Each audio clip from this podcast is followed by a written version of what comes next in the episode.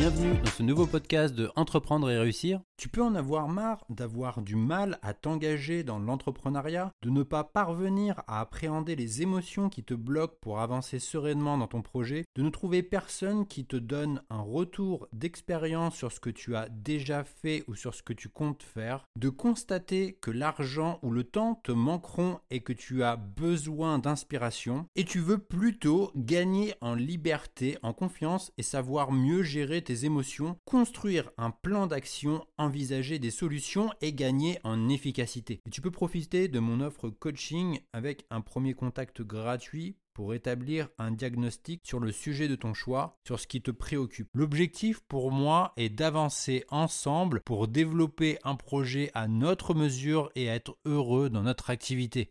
Tu retrouveras toutes les informations disponibles sur la page Mon offre coaching disponible sur mon site entreprendre-et-réussir.co. Parmi toutes les actions pour réussir ton projet entrepreneurial, deux sont cruciales pour être focalisé, avancer rapidement et s'adresser à tes clients potentiels de façon efficace. Ainsi, tu vas maximiser tes chances à ce que ton entreprise soit rentable le plus rapidement possible. Tu vas comprendre l'importance pour toi de ne pas te disperser et de connaître ton client grâce à son avatar. Deux actions pour réussir ta quête entrepreneuriale. Première action, rester concentré sur un seul projet. Si l'entrepreneur est sur 10 projets à la fois, alors il est tout le temps dispersé et n'avance dans rien. Il n'adopte pas les bonnes pratiques parmi les deux actions pour réussir. On pourrait considérer qu'il n'arrive pas à choisir son projet. En réalité, il évite de faire un choix et se trouve une excuse pour ne pas avancer. Si tu n'as pas eu jusqu'à présent de critères simples pour départager tes projets, il est normal que tu sois dans la confusion lorsque tu essaies de te fixer sur un seul.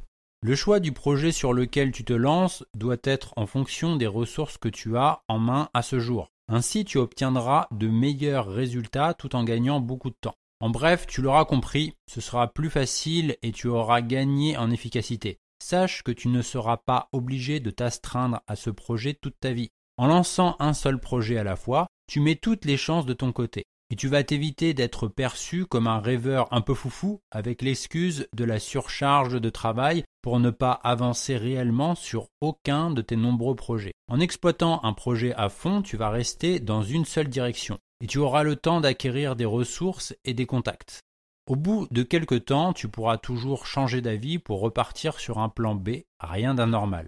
Si tu n'as pas choisi ton projet, alors toutes les nouvelles idées sont des opportunités. Si tu as choisi un projet, alors toutes les nouvelles idées sont des distractions. L'entrepreneur qui est concentré sur un seul sujet obtiendra rapidement des résultats et pourra poser beaucoup de questions. Le projet dans lequel tu dois te lancer en premier correspond à celui où tu disposes déjà d'importantes ressources, parce que le temps et les efforts à fournir seront plus rapidement récompensés. Tu ne peux pas être à la fois au four et au moulin si tu veux que ton entreprise cartonne. Plutôt que de rester confus entre deux projets et rester bloqué, mieux vaut en garder un seul afin de capitaliser à fond sur toi. Et parmi les actions pour réussir, c'est celle où tu dois choisir un seul projet. L'activité de l'entrepreneur s'appuie sur sept ressources. La première, les compétences. Accède aux compétences que tu ne possèdes pas encore.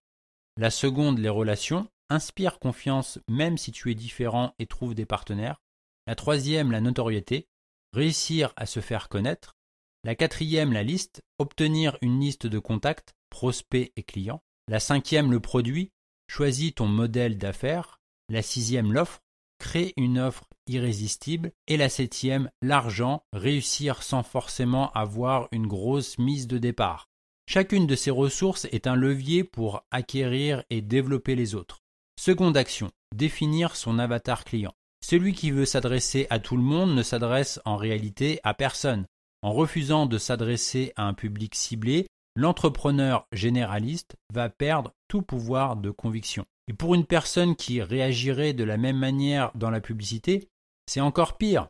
Il est beaucoup plus coûteux de réaliser une publicité sur un large public que sur un segment. Pour ne pas tomber dans le piège de t'adresser à tout le monde, tu peux te servir de l'avatar. C'est une description idéalisée et détaillée du client que tu vas dorénavant cibler. Parmi les deux actions pour réussir, l'avatar est un formidable outil. Il est fort probable que tu n'aies jamais affaire à un client qui corresponde à 100% à ton avatar. L'idée est que ton futur client se retrouve suffisamment dans les caractéristiques de ton avatar. Dès lors, tes produits ou tes services vont convenir spécifiquement à son besoin. Et l'avantage de définir un avatar réside dans le fait d'être beaucoup plus spécifique dans ta communication au travers de prospectus sur ton site web ou sur tes publicités. Et tu peux te poser la question suivante. Comment obtenir une définition plus précise de l'avatar si je n'ai pas encore de clients suffisants pour développer mon analyse?